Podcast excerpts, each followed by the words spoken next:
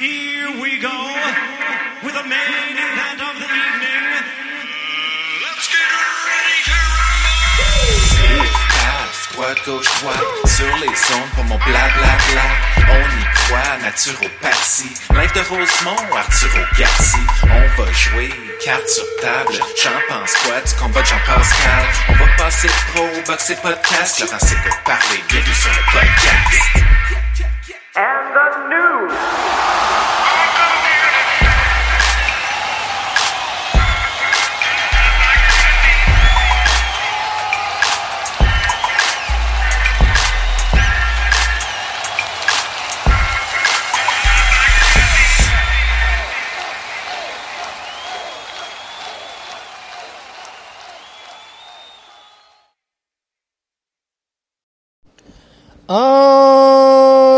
De ma cuisine de Rosemont à Montréal, c'est le podcast numéro 85. 85, euh, ça commence à faire euh, du podcast euh, derrière la cravate. Donc, il y en a beaucoup qui se disent euh, ça aurait pu s'améliorer depuis tout ce temps-là. Mais euh, ouais, cette semaine, j'ai décidé que je m'améliorais. Je vous ai préparé une chronique. Et là, j'essaye de pas avoir l'air trop, euh, trop arrogant. Mais c'est une chronique où je présente des adversaires qui pourraient tenir le coup devant Arslanbek Makhmoudov. Parce que, on va en parler tantôt, mais la dernière sortie d'Arslanbek a duré 36 secondes. Et euh, c'était prévisible. On en parlera tantôt aussi. Donc, euh, je, je m'improvise matchmaker et je soumets une liste d'adversaires et je soumets aussi une théorie bien de mon esprit.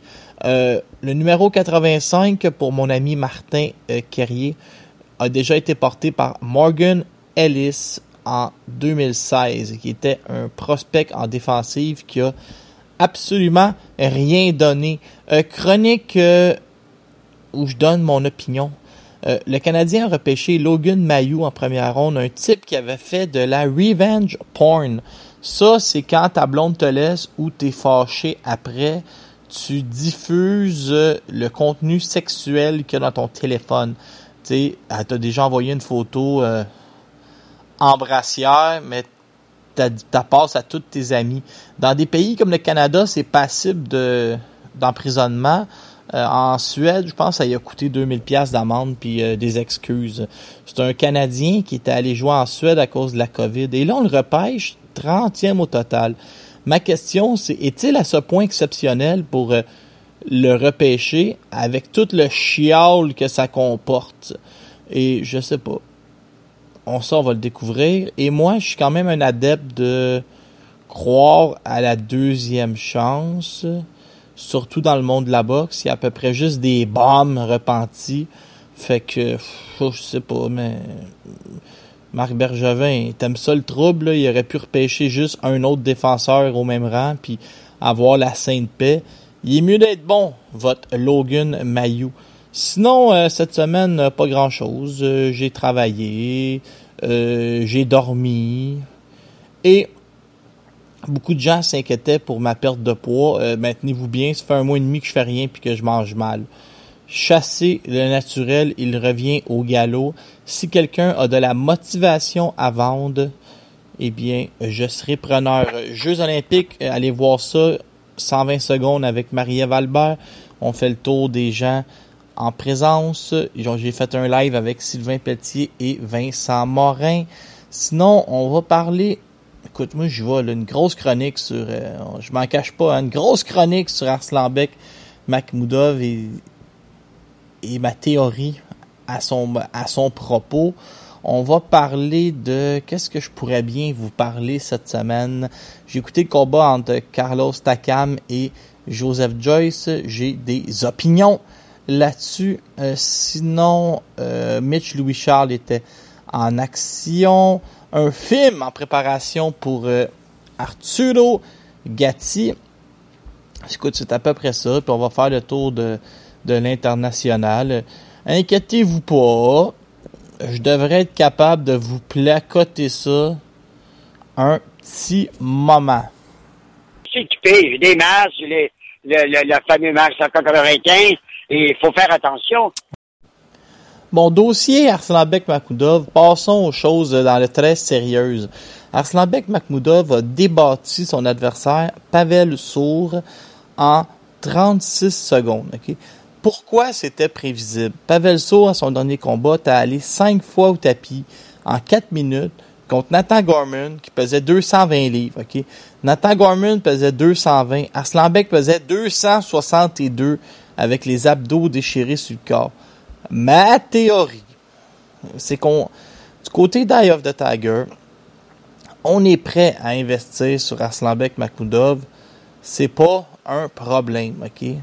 Mais, on se dit, tant qu'à investir sur euh, Arslanbek un prix de fou, on va attendre que Tyson Fury et Anthony Joshua se soient affrontés, puis qu'on soit euh, prêt à vacanter des ceintures ou à qu'il y ait des opportunités. Je dis, qu'est-ce que ça servirait présentement de payer un demi-million, faire faire un gros combat à Arslanbek pour qu'il reste deux ans à attendre Joshua puis Fury? Ça, c'est ma nouvelle théorie. Ils vont attendre d'investir au bon moment. Camille est un courtier en valeur euh, mobilière. Donc, euh, à la bourse, qu'est-ce que tu fais? T'attends d'acheter quand le prix est bas. En boxe, t'attends de payer quand il y a des opportunités. Payer tout de suite pour rien après, c'est peut-être ça le problème. Parce que des adversaires qui peuvent faire des rondes, et là, ça c'est un exercice que je fais souvent, j'ouvre le box rec, puis je vais dans le calendrier, puis j'écris poids lourd, ok? Je vous nomme même pas tous les poids lourds qui pourraient faire des rondes. Je vous nomme juste ceux qui se battent les prochaines semaines. Cette semaine, au New Jersey, Michael Pollitt Coffee, 12-0. Un gars qui monte sur le ring à 280 livres? Un ancien Marine du coin du, de New York. Lui, il a peur de personne. Il va affronter Gérald Washington. Voici deux gars. Washington, malgré qu'il a perdu quatre de ses six derniers combats, voici deux gars qui vont certainement faire plus que 36 secondes si tu les mets contre Arslanbek Makhmoudov. Michael Hunter, 19-1 contre Mike Wilson, 21-1.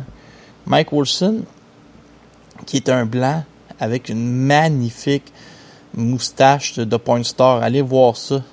Il a battu beaucoup de monde. Il frappe comme un train. Sa seule défaite est contre Denis Lebedev. Il est jamais allé au tapis. Environ pas fou, là. C'est un gars qui est à 198 livres. OK? Ça n'a pas rapport. Mais, je peux vous dire que Michael Hunter ferait des rondes. Mais oui, ça coûte la palette. Michael Hunter va pas y aller. C'est ça le problème. Il va pas y aller. Mais il faut payer. Fait que Fabio Wardley va affronter Nick Webb. Nick Webb, là, c'est un gars de 6 pieds, 6 pouces, qui est tough, tough, tough, tough, tough, qui vient de battre un méga prospect s'appelait Eric Pfeiffer, ok? Méga prospect, on l'envoie contre Nick Webb. Webb est pos- supposé se faire collecter, ok? Parce qu'il est déjà allé deux fois au tapis en carrière. Webb, il lançait des bombes. Hey, le pire, c'est que Webb, il se ferait arrêter par Makhmoudov. Mais, de bonne heure, là. Mais le round ou deux qui va échanger, ça va être trippant, puis on va voir si Makhmoudov est capable de prendre une claque. Euh, Christian Thun va affronter Lucas Brown. Christian Thun, il est 6-0, partenaire d'entraînement de Tyson Fury. Il mesure 6 pieds 9, l'Allemand, il a 29 ans. Mais ses promoteurs, là, à quelque part, là, le gars est 6-0, ok. Ses promoteurs, ils ont payé parce que Lucas Brown, c'est l'ancien champion de la WBA. Il est 29-3, il est vieux, mais son nom est connu. Mais il a fallu qu'il aille se battre. Il s'en va se battre aux Émirats Arabes Unis, à Dubaï, où le promoteur, Karim Akkar, est un milliardaire qui veut s'amuser. Il s'est payé des combats. Anthony Sim contre Hernan, Hernan Perez. Il s'est payé Mike Perez, que vous avez connu, qui sort de la retraite, contre Tony Salam. Il s'est payé Austin Trout contre Alessandro Davila, qui a déjà affronté euh, Michael Zuski. Il s'est payé Christian Thun contre Lucas Brown.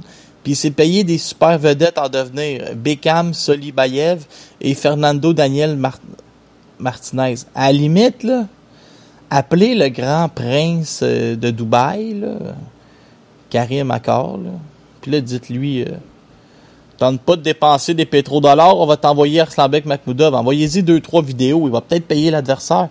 Il va falloir être imaginatif pour espérer, euh, espérer trouver un adversaire puis espérer un petit peu euh, que ça aille un petit peu de bon sens là. Parce que là, ce qui arrive aussi là, c'est quand tes trois derniers combats ont duré une minute là, puis que tu recules de trois ans c'est que les, les gens ils deviennent cyniques en disant mais voyons, niaisage. Samuel Clarkson, 22-6, il se bat en nous. Joey Daweshko, qui a fait le camp d'entraînement avec Arslanbek Makhmoudov, il se bat contre un prospect de très très haut niveau, Zan Kosoy Boutski, qui est un prospect du même niveau qu'Arslanbek Makhmoudov. Je vous dis pas que c'est la fin du monde, là, Daweshko, mais c'est meilleur que tout ce qu'on a vu à date. Il va falloir mettre des dollars, mais je suis je vous le dis, là, moi, j'ai quand même un, un, un, troisième sens pour la boxe. Je suis persuadé qu'ils attendent le bon moment, qu'ils attendent que Joshua Fury soit en arrière. Ils ont mis l'argent d'un compte, là, ils ont pris le, le 500 000, là, là ils l'ont mis dans un compte secret. Là, dans le compte secret, il fait des petites dividendes, parce que c'est des bons, c'est un bon courtier, Camille. Puis là, là, quand ce sera le temps, il va dire Hey, le 500 000 est rendu à 800, les banques ont monté, on avait acheté des banques. Puis là, ben, en plus, on va payer son adversaire. En plus, on le paye quasiment juste avec les intérêts. Il, il y a une patente, là, c'est des bons mathématiciens. Euh, Jared Anderson, 9-0, va affronter Vladimir Tereshkin, 22-0. Mais tu Tereshkin, là, ça aurait été parfait pour Aslanbek Makhmoudov. F à Jackba contre Frank Sanchez. Prospect contre prospect. Sanchez est favori. Si Jackba est prêt à prendre un combat où il est négligé, pourquoi il n'aurait pas pris Arslanbek si les dollars avaient été là? Robert, Robert Elenius, le Finlandais, contre Adam Konauki. Konauki qui, lui, euh, est polonais. Finlande contre Pologne. Pourquoi pas Russie contre Pologne ou Russie contre Finlande? Il y a peut-être aussi, ça prend les contacts. Donc, puis j'aurais pu vous en nommer une trollée des boxeurs. Euh, le, vieux classique, Kevin Kingpin, Johnson qui va jamais au tapis. Euh, tu l'amènes, Sarslanbeck, euh, il passe au premier. Le gars, il y, a, neuf champions du monde avec qui a fait la limite. Il y aurait assurément des adversaires. C'est juste que, on va se dire, euh, ça coûte la peau des fesses. Carlos, non, Carlos Takam, je vais vous en parler euh, après la pause. Fait que, euh, Arslanbek est 33e sur BoxRec faudrait essayer de maintenant y trouver au moins les top 100 puis essayer de, que le matchmaking soit mieux fait, parce que sans rien sans rien vouloir enlever à Stéphane Noyer, si le gars est tombé cinq fois en 4 minutes contre Pavel Sour, là, bah, j'aurais pu te le dire. Ou un petit truc, un petit truc, en même temps, tu le sais, Stéphane, moi, des fois, je me demande, là, je me demande si en boxe professionnelle, il y a des commandes, sais. Je me demande si on a dit à Stéphane, ah, il faut que notre gars gagne en une minute, le monde va chialer, mais on a quelque chose début septembre pour lui, une autre annonce.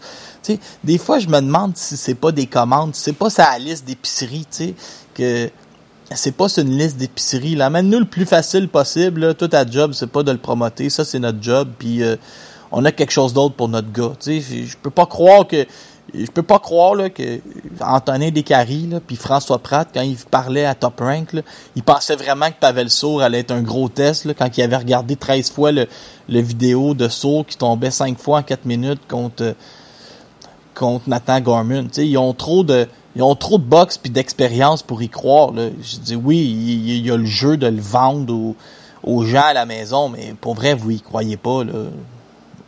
Ça, je crois pas ça. Et c'était la chronique Arslanbek Makoudov. On a le diamant. Je pense qu'il y a du timing à faire aussi avec les champions puis ce qu'ils font, là, leur escapade avec le titre. Je pense qu'un jour, tout va tomber en pièces. Et n'oubliez pas qu'en boxe, on se rappelle de ton dernier combat. Fait que tu peux en assommer 17. Si tu arrives avec l'adversité puis tu passes le test, il n'y a plus personne qui va t'en vouloir pour les, les anciens adversaires un peu louches. Quelqu'un me disait euh, un exemple hier, il va se reconnaître. Euh, si quelqu'un veut rentrer avec un sofa dans un autobus, le chauffeur il va pas le laisser rentrer avec un sofa dans un autobus. Ben à partir de maintenant, euh, euh, on peut pas rentrer dans un autobus si on n'a pas un masque. Des fois, j'écoute des vieux clips de François Legault, puis je me dis, j'aurais pu être premier ministre. Moi, j'ai l'étoffe nécessaire, c'est pas pour me vanter. Hier, j'écoutais un gala avec euh, Carlos Takam contre euh, Joseph Joyce, et le Carlos Takam, là, garochait des crochets, puis Joseph Joyce se faisait euh, accueillir ça en pleine face, mais Joyce, il a le meilleur menton de l'histoire de la planète. Fait qu'il a tout pris, puis rendu au sixième, en partant, Joyce a pincé Takam. Takam n'est jamais vraiment revenu, puis l'arbitre a arrêté un petit peu rapidement euh, l'action. Ça coûtait euh, 14,95 sur fit.tv. C'était un gala assez respectable. Puis après le gala, euh, Takam, euh, Joseph Joyce qui est arrivé avec un saut, il avait l'air d'avoir un bac de plantes à l'envers, sa tête avec deux yeux et un nez. Il, a dit qu'il aimerait bien affronter Louis Ortiz, qui est âgé de 104 ans. Euh, Derek Chichora, lui, euh, qui a déjà battu Takam, bon, on a profité pour dire que c'était pas un grand combat et qu'il voulait une revanche contre Joseph Parker. C'est intéressant les lourds parce que il y a de l'action. Keith One Time Thurman, qui boxe euh, moins souvent qu'il se plaint, a annoncé qu'il était plus dangereux. Euh, non, c'est pas ça. C'est Freddy Roach a dit Keith Thurman est beaucoup plus dangereux que Manny Pac euh, Errol Spence pour Manny Pacquiao. Puis euh, on verra dans le ring, là, mais j'ai hâte de voir ça parce que de plus en plus, il essaie comme de nous intimider en disant euh, que Pacquiao, ça va être facile contre Spence. Mais il me semble Spence, c'est- la plus belle invention depuis le pain tranché. Fait pour vrai, je sais plus. Je sais plus quoi penser. Du côté de Caleb Plante, il aurait euh, il aurait entendu le gros bon sens et il aurait accepté un combat pour affronter Saul Canelo Alvarez le 18 septembre prochain. Unification complète des 168 livres, si ma mémoire est bonne. Euh, J'espère que ça va arriver simplement pour que Canelo monte à 175 livres puis continue qu'il continue de se mettre en danger. Ça, euh, moi j'adore ça. Il se met en danger. Éventuellement, il passe toutes, toutes, toutes les, les tests pour le moment. Je dois admettre euh, que la cannelle est assez euh, géniale pour le moment. Euh, Showbox présentait une grosse carte pour son 20e anniversaire. C'était au Nebraska. Avec tous des boxeurs que je connaissais pas. Puis là, finalement, ben là, je surveillais ceux qui gagnaient. Puis c'est ça, mais rien pour appeler votre mère. Ryan Garcia devrait affronter Joseph Diaz Jr. au Staples Center. Et là, je dois admettre que Joseph Diaz m'a impressionné à son dernier combat. Puis euh, Ryan Garcia, c'est comme le bon Dieu avec des gants de boxe. Fait que, tu sais, Garcia devrait gagner, là, mais ouais, je suis preneur pour ça. Euh, J'aimerais bien, bien ça, voir ça. Delaria va affronter Vic- Victor Belfort et le combat sera sur deux minutes. Mais contrat sur BoxRec, j'ai pas plus d'opinion que ça. Terence Crawford, on l'aurait obligé. C'est bizarre ça. Crawford veut signer avec PBC. Puis là, Sean Porter, lui, euh, je sais pas comment il a fait ça, mais bref, la WBO oblige Crawford à affronter Porter avec un appel d'offres 60-40. Puis euh, Porter, lui, veut aller à l'appel d'offres. Fait qu'en tout cas, oui, je comprends pas trop là, mais bref, euh, ça va être ça va être bon parce que Porter c'est vraiment un chien enragé qui avance tout le temps. Euh, Brian Castano qui vient de faire un combat nul avec euh, Charlot a reçu un offre de Tim Zoo. Je vais vous dire une affaire, Tim Zoo, euh, il est pas trop nerveux, il est pas trop caché. Il prend il prend n'importe qui, n'importe quand. Adrien Granados, le préféré de Vincent Morin, confiant de battre Connor Bean la semaine prochaine, le 31 juillet, à suivre. Sinon, il me semble que j'avais pris d'autres notes. Euh, David Benavidez aimerait bien affronter euh, Jermel Charlot. Euh, on se questionne à savoir si les partisans vont acheter Canelo contre Plante. euh, à quel point le partisan va continuer à embarquer quand tu affrontes un gars où tu es favori à, à 184 contre 1. Euh, il y a eu un petit scandale sur Twitter parce que le président de la WBO n'a pas voulu reconnaître le titre WBA régulier euh, de Rijondo comme étant le vrai titre. Il a dit pas une unification, le vrai titre, c'est il y a un champion super, ben c'est lui qui a la ceinture qu'on reconnaît. Ça a, ça a fait une grosse chicane sur Internet parce que notre ami PSTM, lui, il veut qu'on reconnaisse euh, Jean-Pascal comme double champion du monde. Pascal était passé de champion intérimaire à champion régulier quand Bivol avait été monté champion franchise, tu sais, ce qui, fait dire à des gens, c'est la première, c'est, rare que tu deviens champion du monde dans un appel au téléphone, tu sais. Je pensais que champion du monde, ça se réglait euh, d'un arène. Fait que c'est à peu près ça. Oh, je vais vous faire. euh, Qu'est-ce que je pourrais vous faire comme. euh, J'avais d'autres chroniques, là. Oh, j'avais une dernière nouvelle. Golovkin contre Murata, il n'y aura pas de combat intérimaire. On espérait que euh, Patrice Vonny euh, reçoive un téléphone. Eh bien non, ils vont s'affronter directement le 28 décembre prochain au Japon, mesdames et messieurs. L'employé de, de piste de course qui m'a remis 500 pièces. Ouais. Ah oui, ben, ça prend un croche comme poulet pour faire une affaire. Mais c'est-tu effrayant? Hein? On peut plus se fier à personne. Poulet, là, qui se sert de mon amitié avec toi pour te réclamer 500 pièces. Ah ben, c'est effrayant. Je l'aime plus pas en tout, ce gars. Fais une affaire avec toi, c'est incroyable. Poulet, c'est un enragé des courses. Ah oui. Il se tient à la piste à tous les soirs. On va y aller, puis il va avoir affaire à te remettre ton 500 pièces. Écoute bien, à soir, tu vas Poulain, c'est un enragé des courses. Euh, je voulais vous dire, euh, et là, c'est mon petit côté euh, Mère Teresa de Rosemont. Kim Clavel se bat le 28 août prochain au Stade Uniprix. Il y aura un titre en jeu WBC international et la gagnante devient aspirante obligatoire au titre WBC. Et je voudrais me plaindre publiquement. Je voudrais dire, j'ai beaucoup de peine pour Kim Clavel. Parce que je comprends pas pourquoi on fait ça encore, mais pourquoi la vente de billets et la promotion a pas commencé plus tôt pour que Kim ait 6 à 8 semaines pour se vendre, pour que les gens de Sucard puissent vendre des billets et que ce soit une réussite au guichet. Annoncer la vente de billets 27 ou 26 jours avant un gala, c'est s'assurer que ça fonctionnera pas. Kim va se ramasser, je vais vous le dire, elle va vendre 722 billets. Puis là, les, on va dire, les gens sont pas prêts pour la boxe féminine.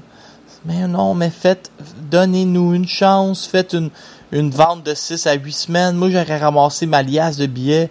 Je- moi, je suis prêt à vendre 1000 billets s'il faut. là. La section Boxing Town, 1000 billets. Je me prends 5 piastres de cote, je fais 5000. Je paye mon loyer pendant un an, mon père. C'était ça mon plan, ok? Si on donne la, faut donner la chance à Kim, tu sais, elle va être obligée de faire des médias, mais tu sais, à- rendu à 10 jours, là, t'en fais moins de médias, t'es sa grosse cote. Fait que là, elle va se ramasser avec un 28 jours pour vendre ses billets, faire sa promotion, faire des vidéos sur Internet. On n'a pas de nom d'adversaire. Euh, C'était pas confirmé avant jeudi passé. Je suis un peu triste. J'ai hâte qu'on revienne avec des promotions, qu'on revienne avec... euh, tu on donne un 8 semaines, on achète des pages dans le journal, on me laisse vendre les combats sur mon podcast. A un deux Québécois qui s'affrontent, je fais un face-à-face, la marde va pogner, on va vendre des billets, donnez-nous une chance de vendre des billets. Arrêtez avec des délais qui sont trop courts, puis des choix d'adversaires à 12 jours du combat pour des finales. La finale devrait être annoncée 10 semaines à l'avance. On devrait déjà savoir qui se bat au mois d'octobre en finale. C'était ma plainte du jour. Je regardais sur euh, les sites de les sites culturels et j'ai vu que deux promoteurs de renom. Faut juste que je retrouve mes notes, mais c'est la Sodec qui une fois par, par année annonce euh, 29 films qu'elle va subventionner. Tu sais, au Québec, euh, on est bien fort ces subventions. là. C'était mon commentaire.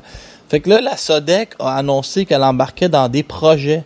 Et elle embarque dans un projet de film pour Arturo Gatti. C'est Guillaume Lonergent, un scénariste, qui a fait M'entends-tu, SNL Québec et Au nom du sport, ainsi que Daniel Roby, euh, Louis Cyr, Funky Town et La Peau Blanche. En tout cas, c'est des gens euh, qui ont été titrés, là, des grandes vedettes. Et là, ils sont, ils sont en train de décrire le livre, euh, d'écrire le film.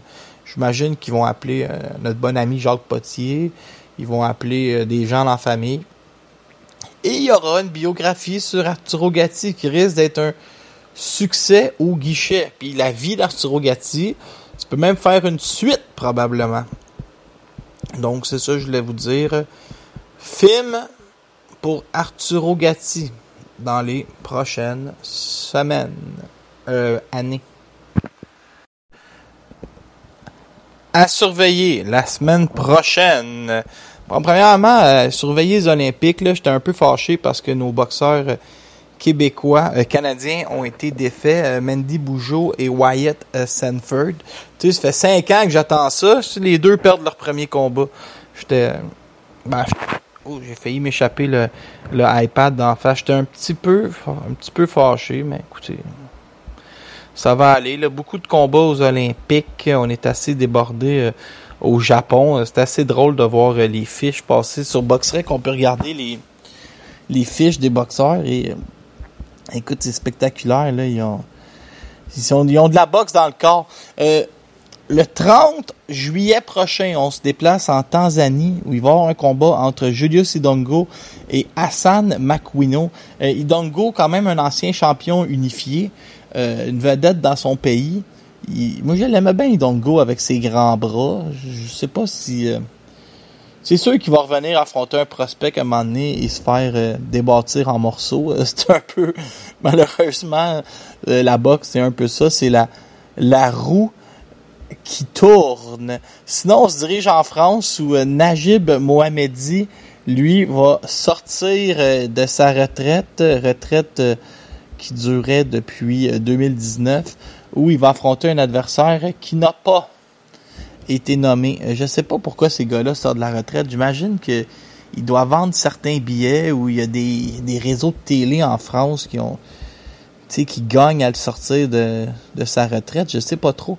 Sur Dazone la semaine prochaine, championnat du monde entre Kanzu, un des bons boxeurs euh, chinois, sa planète, surnommé le monstre, c'est le même surnom que l'autre japonais, va affronter Lee Wood pour le titre WBA World. Connor Bean va affronter Adrian Granados. Granados vend toujours bien sa peau dans un excellent duel local. Tommy McCarthy va affronter Chris Bilal Smith, un combat très attendu entre deux locaux. Il va avoir Anthony Fowler qui va affronter Roberto Garcia, ça va être intéressant. Avni Yildirim contre Jack Coolin. C'est la magie des cartes sur euh. Il n'y a pas un mauvais combat. Je viens de vous nommer cinq combats prévus pour 10 rondes et plus. Puis il n'y a rien de mauvais. Là, ça, on part direct d'un grand combat. Même à Yildirim contre Coolin, ça va être bon. Moi, cherchez-moi pas cette journée-là, mais je suis couché qu'un un Häagen-Dazs dans le poil de torse et de l'air climatisé, puis j'écoute la carte à Bredwood, Essex, au Royaume-Uni. C'est les fameuses cartes qui sont dans la cour de, de Eddie Hearn. Sinon, euh, sans dire que c'est tranquille, ben ouais, c'est c'est plus tranquille. Euh, au New Jersey, il va y avoir Christian Tapia contre Mason Ménard. Ça, je vous dis que euh, Tapia, je l'ai mis sur ma courte liste à surveiller. Euh, bien sûr, je- il va y avoir euh, Michael Pollitt Coffey contre Gerald Washington, James Martin contre Vito Minelki et Joey Spencer contre Dan Carpentier, est le frère des autres. Joey Spencer, ce qu'il faut que je vous dise, ok, c'est que c'est une superstar en devenir. PBC met tout son argent sur lui. Et le dernier à l'avoir battu, il est invaincu depuis 2015. Et le dernier à l'avoir rincé, c'est un certain Artem Oganesian. Ils sont bons, Artem et Sadridine. C'est juste de voir, euh, tu vois, tu vois, lui, Joey Spencer, il est sur des cartes aux États-Unis, puis il y a des bons adversaires, puis il fait parler de lui. Artem, pendant ce temps-là, on a des problèmes de visa. Tu sais, c'est un peu... euh, bah, c'est un peu... je sais pas, mais j'ai hâte que ça débloque au Québec, mais je vous le dis, là, je, pense que je vais péter les plombs dans les prochaines semaines. euh. Je trouve ça long, mais ça va, ça va pas assez vite. Puis peut-être que moi, je voudrais que ça aille trop vite, là. Ça va être d'aller chercher l'équilibre. C'était les combats de la semaine prochaine. En 2009, en date d'aujourd'hui, décédait tragiquement Vernon Forrest Jr. Il faut que je vous en parle parce que Vernon Forrest, je sais pas pourquoi j'ai dit Junior, s'il n'y avait pas de Junior dans son nom, mais Vernon Forrest, il a vraiment marqué ma carrière d'amateur de boxe. Puis il a défait la fameuse règle de 3. Tu sais, moi, jusqu'avant Vernon Forrest, si A battait B, B battait C, A débattissait C. J'avais même pas besoin de réfléchir à ça. J'étais convaincu, personne ne pouvait me convaincre du contraire. Et puis là, c'est là, là, ce qui est arrivé, c'est que Forrest a tout changé euh, mes perceptions. Je vous explique ça en mille. Vernon Forrest, il est né euh, le 12 février 71, boxeur professionnel de 92 à 2008. Il a eu, il a détenu plein de titres. Commençons par euh, le commencement. Il est né à Augusta, Georgie. Forrest commence à boxer à 9 ans et il accumule une fiche de 225-16 chez les amateurs. Surnommé le Viper, il, euh, gagne, à- il perd les championnats mondiaux juniors contre Kostuzu. Il devient le premier membre de sa famille à avoir un diplôme de hautes études. Euh, il s'entraîne avec l'équipe américaine. Et là, aux Jeux olympiques de 92, tenez-vous bien, il bat un certain Sugar Shane Mosley pour obtenir sa place aux Olympiques. On s'entend que c'est quand même assez gros. Forrest, il est favori pour gagner les Jeux olympiques. C'était simple. Le gagnant de Forrest ou Mosley devenait le favori pour gagner les Jeux olympiques. Là, finalement, euh, écoute, c'est quand même spécial. hein? Euh, il y a un certain euh, Hector Vin- Vinan, qui est un boxeur cubain, qui quand même est supposé lui offrir une certaine opposition. Ça va être ça la grosse bataille. Mais tenez-vous bien, là. il se fait empoisonner. Ben, il se fait ou il est empoisonné par son repas la, jour- la journée avant le combat et il va perdre contre euh, quelqu'un qui a déjà battu souvent, là, un dénommé Peter Richardson. Fait que là, empoisonnement alimentaire qui fuck ces Jeux olympiques en Espagne. ok? Crier au complot, si ça vous tente, moi je le sais pas. Et là, il va passer chez les pros. Puis euh, 13 de ses 15 premiers combats, je veux dire, démoli, du monde. C'est assez tranquille. Et là, après ça, euh, Forrest va affronter, tenez-vous bien, Sugar Shane Mosley. Il nous, il nous ramène, l'histoire euh, de la qualification olympique, puis là, ils les mettent un contre l'autre. Et là, là, dans la tête de tout le monde, Mosley, c'est le meilleur boxeur de l'histoire du monde entier. Ok, Mosley, il est au sommet de la pyramide à l'époque.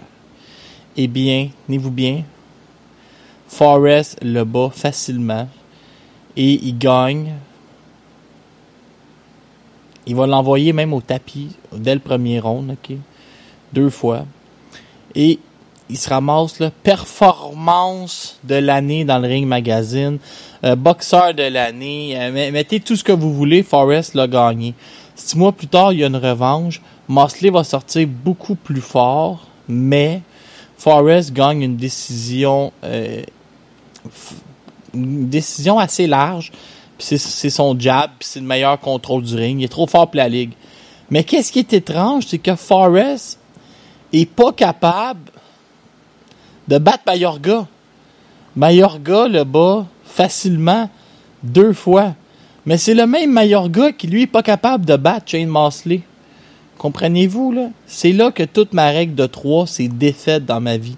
Comment ça, Vernon Forrest, la vipère, peut manger Shane Mosley avec son petit déjeuner le matin? mais qui perd contre Mayorga, qui lui se fait débattre par Shane Mosley. Je vais mourir en me demandant euh, qu'est-ce qui peut bien se passer avec tout ça. Et là, Forrest, euh, après les deux défaites contre Mayorga, se fait opérer à l'épaule, on reconstruit son épaule. Euh, il revient, il va se faire arrêter par un dénommé Sergio Rios. Il va battre Ike Quarty de peine et de misère en 2006 dans un combat très controversé. Il va battre euh, Carlos Baldomir facilement pour remporter un titre euh, WBC qui va avoir été, je pense, euh, je pense avoir été son dernier titre, si ma mémoire est bonne. Après ça, il va battre, il va perdre contre Sergio Mora, puis il va revenir gagner une revanche facile contre Sergio Mora. Puis tout de suite après, là, il, va créer un œuvre de charité, pour euh, les gens euh, avec des problèmes psychologiques dans son quartier. Et là, tenez-vous bien, il est avec son, mais comment, comment qu'on appelle ça, son beau-fils à la station-service un soir à Atlanta. Et pendant que pendant qu'il est en train de gonfler un de ses pneus, il y a quelqu'un qui veut le voler à avec un arme. Et là, euh, c'est Forrest, en tout cas, je pense que là, les coups de feu partent. euh, Forrest se fait assassiner, malheureusement. Un homicide.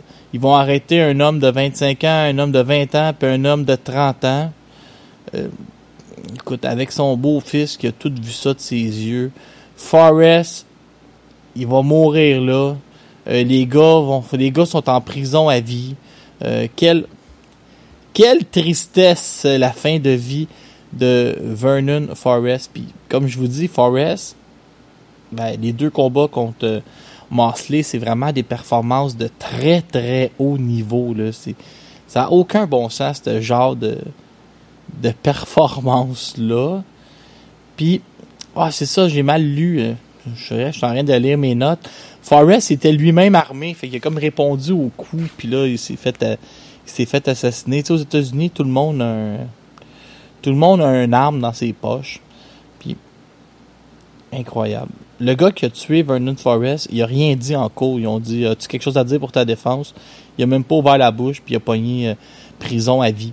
Fait que Forrest, je vais toujours, euh, je vais toujours euh, le, reconnaître dans ma tête pour celui qui a brisé mes fameuses règles de trois. Tu sais, j'aurais passé ma vie à, à dire, euh, à penser que, comme je vous dis, là, A bat B, B va C. Ben non, j'étais, j'étais dans l'erreur. Ça marche pas comme ça. Les styles peuvent faire les combats. Donc, aujourd'hui, j'en profite pour me remémorer Vernon Forrest. J'ai vu ça passer sur le Twitter de Jeff Jeffrey. Jeff Jeffrey, lui, il est comme structuré puis super bon à chaque jour pour euh, parler des éphémérides. J'aimerais ça un jour être un peu plus structuré. Et si vous les avez pas vus, euh, c'est payez-vous du bon temps. Là, il annonce la pluie les prochains jours. Là. Tu sais, tu vous vous installez à la maison, tu écoutes Forest euh, Mosley 1 et 2. Après ça, tu écoutes Forest Mayorga. Puis après ça, tu écoutes Mayorga Mosley. Et ça te fait une maudite belle après-midi. Merci de m'avoir écouté. En direct du Resto Bar, le coin du métro qui vient d'être envahi de policiers qui sont ici pour surveiller les règles sanitaires. Donc, euh, je m'approche d'un agent pour lui poser une question. Monsieur, l'agent, vous êtes ici pour les règles sanitaires?